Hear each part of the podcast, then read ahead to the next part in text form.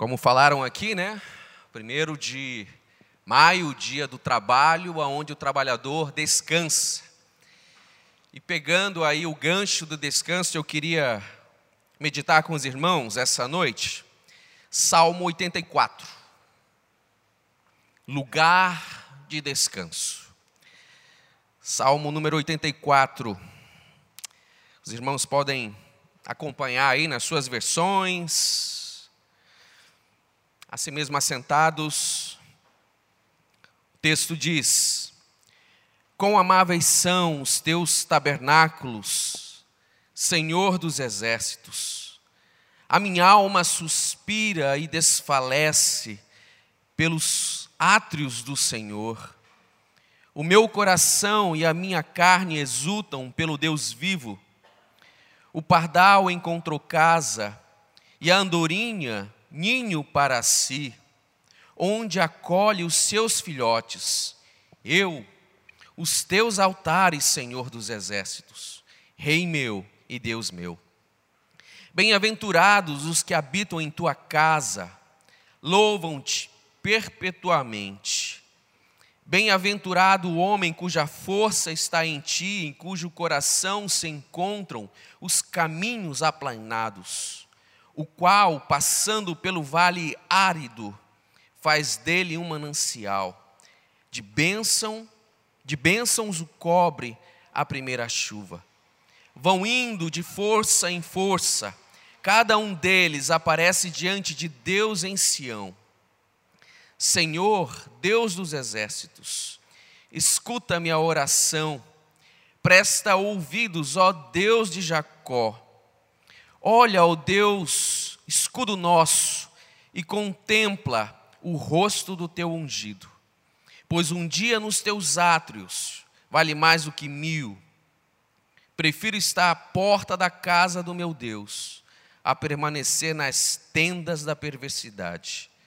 Porque o Senhor Deus é sol e escudo, o Senhor da graça e glória. Nenhum bem sonega aos que andam retamente. Ó Senhor dos exércitos, feliz o homem em que em ti confia. Na, no começo da minha caminhada cristã, eu lembro de uma fita cassete que a minha tia me emprestou, e havia muitos courinhos, né? Naquela época era assim que era conhecido o louvor evangélico, né? Courinhos.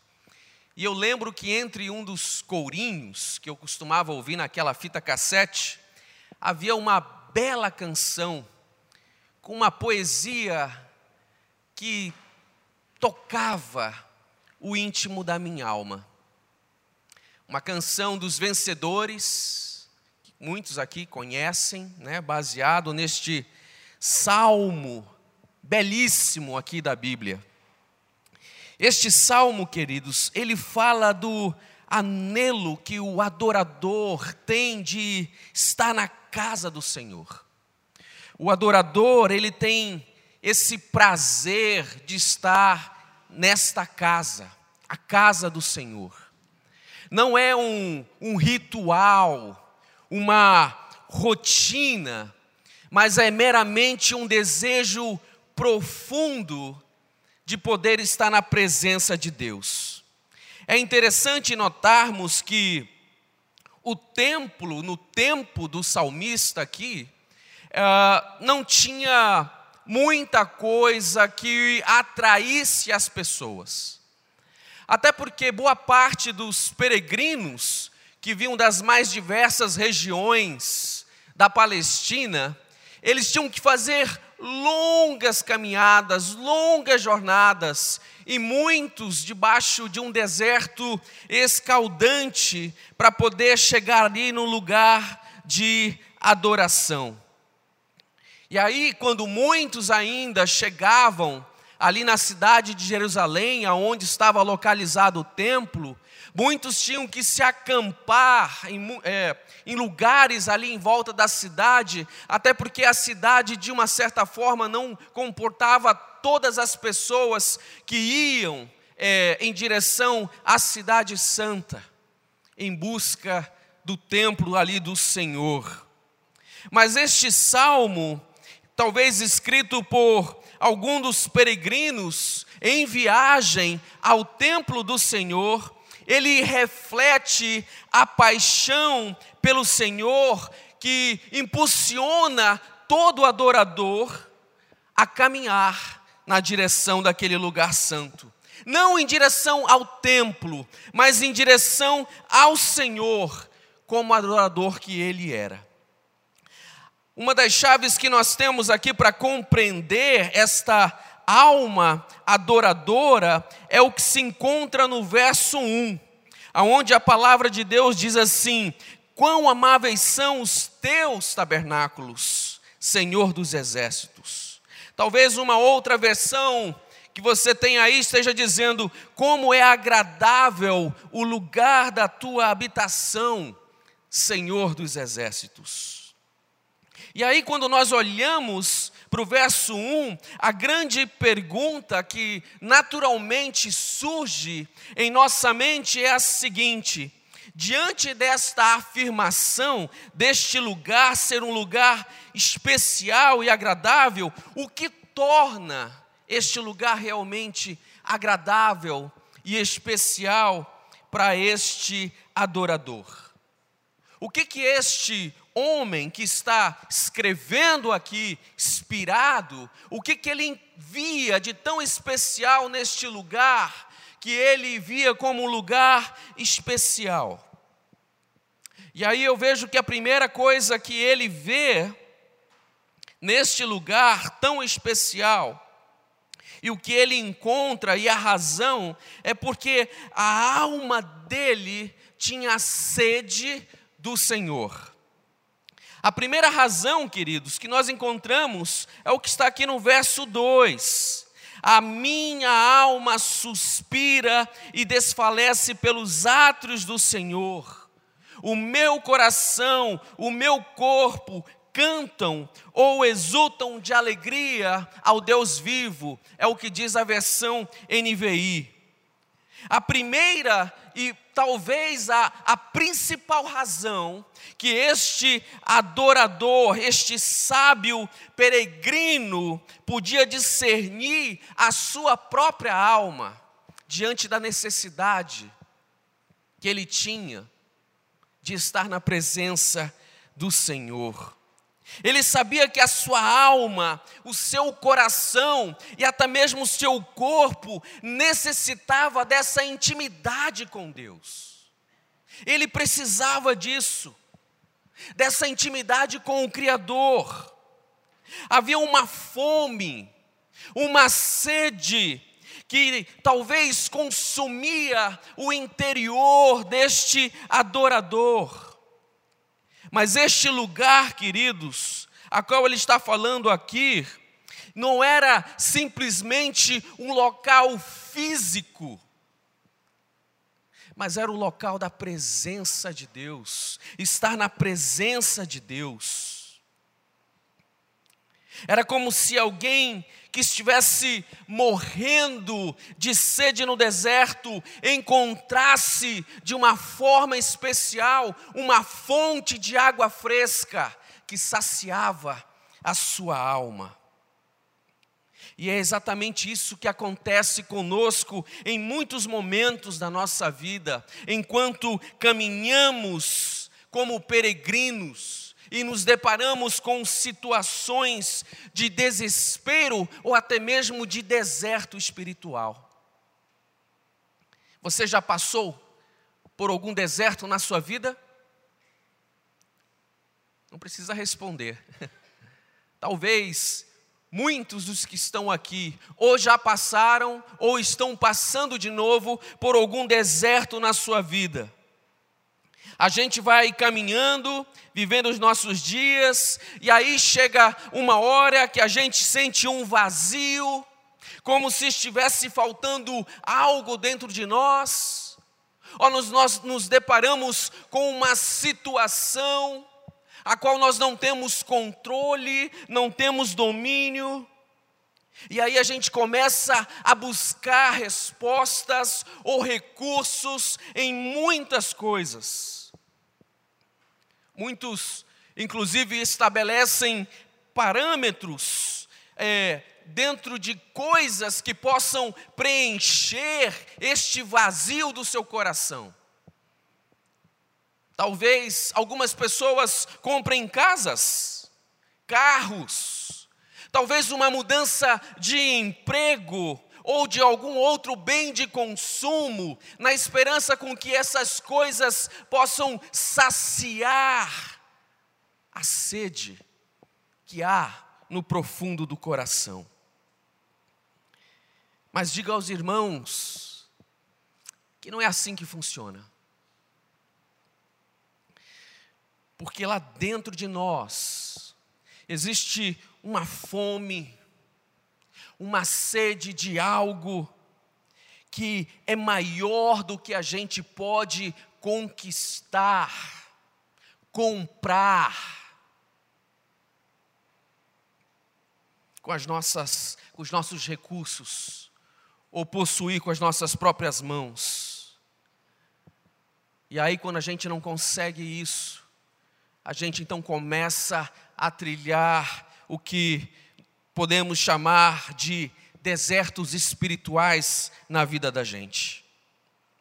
E o pior é quando esses desertos espirituais da nossa alma, eles se combinam com os desertos da vida. Sim, por quê? Porque não somente a alma tem desertos, mas a vida também tem desertos. São tempos de peregrinação, queridos, que a gente não sabe o que vai acontecer. Não existe expectativa clara no nosso coração em relação às coisas que já estão acontecendo ou que talvez acontecerão, talvez amanhã. Tempo de ansiedade profunda. E aí, quando esses dois desertos se encontram na vida da gente, a gente se vê perdido, desolado. E é disso que o salmista está falando aqui. Ele pôde olhar com sinceridade para a sua alma e pôde descobrir que o único que pode saciar a fome, matar a sede do seu coração em meio aos desertos, seja da sua alma ou seja da vida, é o Senhor que se revela para nós. Em Gênesis capítulo 21, nós temos um relato muito interessante, a história de Agar com Ismael. Os irmãos aqui já conhecem a história, né, de como tudo aconteceu. Chegou um momento que realmente não, ah, não dava mais para as duas famílias conviverem, e ali então Sara chega para Abraão, fala assim: Olha, você vai ter que tomar uma decisão, e a decisão é simples: você vai ter que dispensar essa mulher e o seu filho, porque nós não vamos dividir a herança do Senhor com aquele que é o filho da promessa. E aí Abraão toma a decisão mais difícil, talvez, da sua vida, porque era filho dele. E ele então, o texto fala que ele prepara lá uma sacolinha, né? Com comida, talvez um cântaro com água, e os envia deserto afora. É interessante porque o texto, quando nós lemos o texto de Gênesis 21, fala que Agar e Ismael se colocaram a andar num deserto sem rumo. Eles não tinham perspectiva de aonde chegariam. E o texto diz que chegou um momento lá em meio ao deserto que as provisões acabaram, não havia mais água. E ela, como mãe experiente que era, como uma pessoa vivida, ela sabia que o que estava diante deles era a morte. E lá no meio do deserto, então, depois do choro e do lamento de desespero do coração daquela mãe e do choro do menino, um anjo do Senhor então aparece e mostra a ela um poço. O mais interessante é que além dele mostrar o poço, ele também traz uma promessa para ela. Dizendo que Deus faria do seu filho também uma grande nação. E é lá no meio do deserto, amados, em meio ao deserto da alma, que ela tem este encontro com o Todo-Poderoso, que é o único que sacia a sede do corpo e da alma. Sabe o que o salmista está tentando dizer aqui para a gente? Ele está tentando dizer que o lugar da presença do Senhor, o lugar onde a gente encontra com Ele, onde a gente o ouve, onde a gente experimenta dEle, é o lugar aonde a nossa sede e o nosso anseio é também saciado.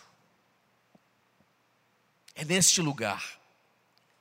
E é interessante que nos livros proféticos, nós temos ali o retrato da tristeza de Deus, quando ela é nos revelada através desses livros. E ele diz, em outras palavras, vocês são comparados aos burros selvagens da Palestina que eram capazes de achar água no deserto.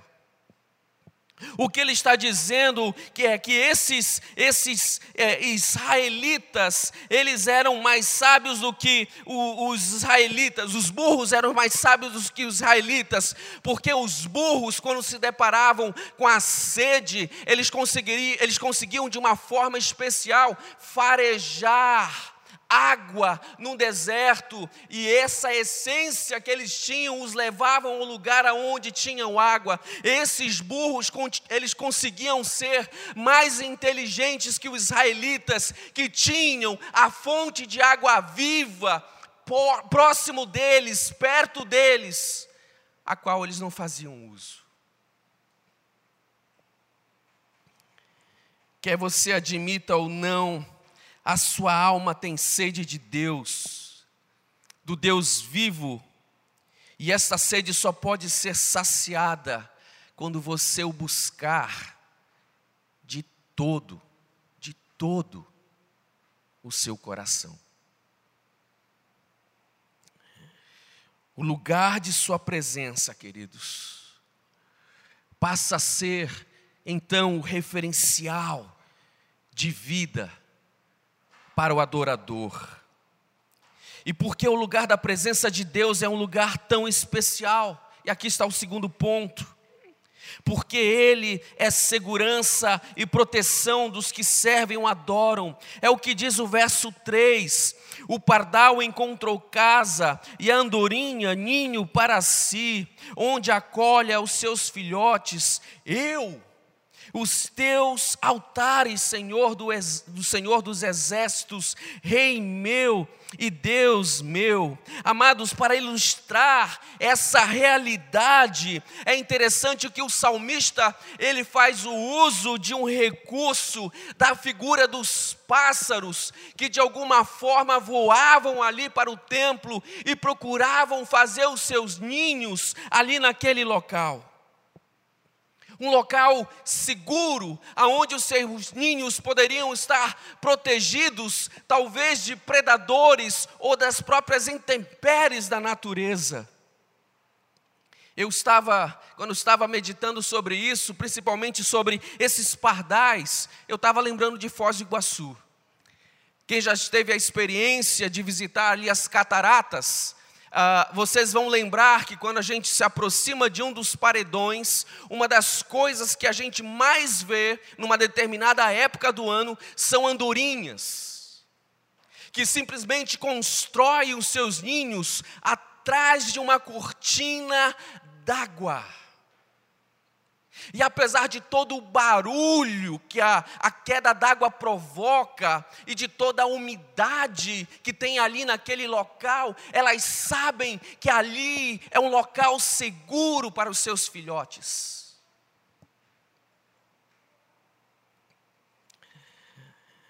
Que lugar mais seguro pode existir, amados, do que estar debaixo da autoridade de Deus, o Senhor dos exércitos.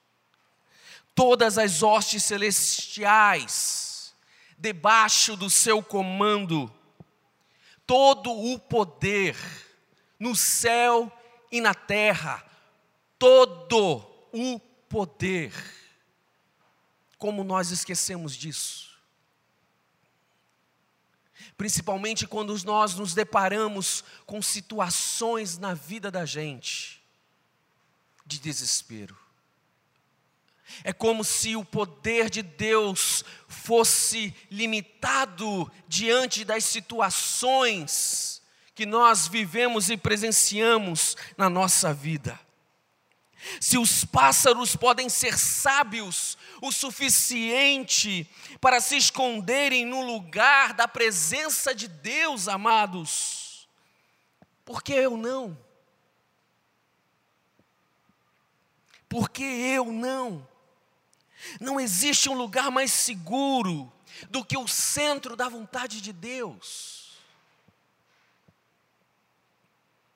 É fato que às vezes a gente vai seguindo os rumos da vida, e a gente acha que é capaz de discernir tudo. A vida, amados, em muitos momentos, é como uma curva fechada. E quem dirige aqui sabe muito bem do que nós estamos falando. Porque numa curva fechada nós não conseguimos prever o que está vindo à frente, principalmente quando é uma via de duas mãos. Mas Deus, o Todo-Poderoso, o Senhor dos Exércitos, a quem nós entregamos a nossa vida, é aquele que conhece toda a estrada milímetro por milímetro. Ele conhece todo o percurso. Então, estamos nos braços do Senhor. E estar no centro da Sua vontade é a base fundamental para a segurança que nós podemos ter pela Sua palavra e pelas Suas promessas. Terceiro ponto, porque o lugar da presença de Deus é um lugar tão especial, porque Ele é o único que tem o poder para transformar os vales de desgraças em vales de bênçãos e suprimentos na vida da gente. É o que o verso 6 diz o qual, passando pelo vale árido, faz dele um manancial, de bênçãos o cobre a primeira chuva. Nessa jornada para Jerusalém, que os peregrinos, muitos, precisavam fazer para ir até o templo, todos, ou maior parte deles, havia uma necessidade de atravessar um grande vale. Este vale a qual o salmista está mencionando aqui é o vale de Baca. E a tradução, segundo alguns aqui, é, pode ser traduzido como um lugar seco, árido, um lugar de lágrimas, ou um lugar de desgraça. Esse lugar, este vale de Baca, este vale árido, era um lugar, queridos, era uma região inóspita, marcada pelo povo como um lugar, como um símbolo de desolação e talvez de desgraça. Por isso ele era conhecido como um lugar de sofrimento, lugar de desgraça. Este vale de Baca, contudo, era uma rota obrigatória para a maioria do povo que tinha que é, peregrinar em direção a Jerusalém. Na visão do salmista, que atravessava ou a travessia deste vale, ainda que parecesse uma coisa mais terrível, mais desafiadora, quase insuportável. Ele sabia, ele tinha esta certeza que não era o fim, porque no fim deste vale ele poderia então chegar ao templo, ao lugar que ele ansiava de poder estar na presença de Deus. Aquilo que à primeira vista parecia ser desgraça, se transformavam numa grande bênção e suprimento pela vida dele. Porque ele sabia que apesar da distância e da caminhada, valeria a pena quando ele estivesse na presença de Deus. Como ele mesmo começa falando aqui no versículo 1: Quão amáveis são, Senhor, os teus tabernáculos. A minha alma anseia de poder estar na presença do Senhor. Por isso ele usa esta figura metafórica para comparar o lugar da presença de Deus em nossas vidas e o que está e que esta presença pode produzir em nós, quando nós nos deparamos diante dos vales e dos desertos da alma e também dos desertos da vida. Ser adorador, queridos, é conhecer, é experimentar desta graça do Todo-Poderoso, que é possível e capaz de transformar toda desgraça dos nossos vales em verdadeiros mananciais de bênçãos em Cristo Jesus. É interessante que existe uma profecia sobre este vale, o vale de Baca, e ela diz que ele seria transformado num vale de bênção. Eu ouvi um tempo atrás que algumas dessas caravanas de evangélicos que vão para a região de Jerusalém, um dos, vamos dizer assim, pit stops, ou um dos pontos comuns aonde essas caravanas geralmente vão, está incluso no roteiro o Vale de Baca. Dizem que lá existe um local belíssimo, um lindo jardim, aonde muitos desses é, turistas, desses evangélicos, inclusive, podem fazer cultos ao ar livre. Queridos, saiba que no lugar do vale da desgraça, Deus pode transformar num lugar de bênção. Mas você só vai entender isso só vai conseguir perceber isso na sua vida a partir do momento que você confiar e entregar a sua vida plenamente para Deus. Plenamente para Deus. Às vezes você vai passar por algumas situações, talvez esteja passando, esteja dizendo aí no seu coração, pastor, eu estou passando uma situação terrível na minha vida e eu não consigo ver bênção nenhuma nisso. Está difícil, até para suportar. Não estou vendo bênção nenhuma. Não estou entendendo nada. Mas eu quero dizer que nos braços do Pai, confiando nele, entregando a nossa vida verdadeiramente para Ele, a gente vai conseguir passar por este vale. Eu não tenho respostas talvez para a situação que você esteja vivendo essa noite, na sua vida. Mas eu sei que, baseado na palavra de Deus, Deus pode transformar os piores vales da nossa vida em vales de bênção. Por isso, amado, nós devemos viver na presença de Deus. O salmista aqui, ele é feliz, e ele encontrou o lugar de descanso para sua alma. E sabe por quê? Porque ele confiou tão somente no Senhor. Que Deus abençoe. Fernando.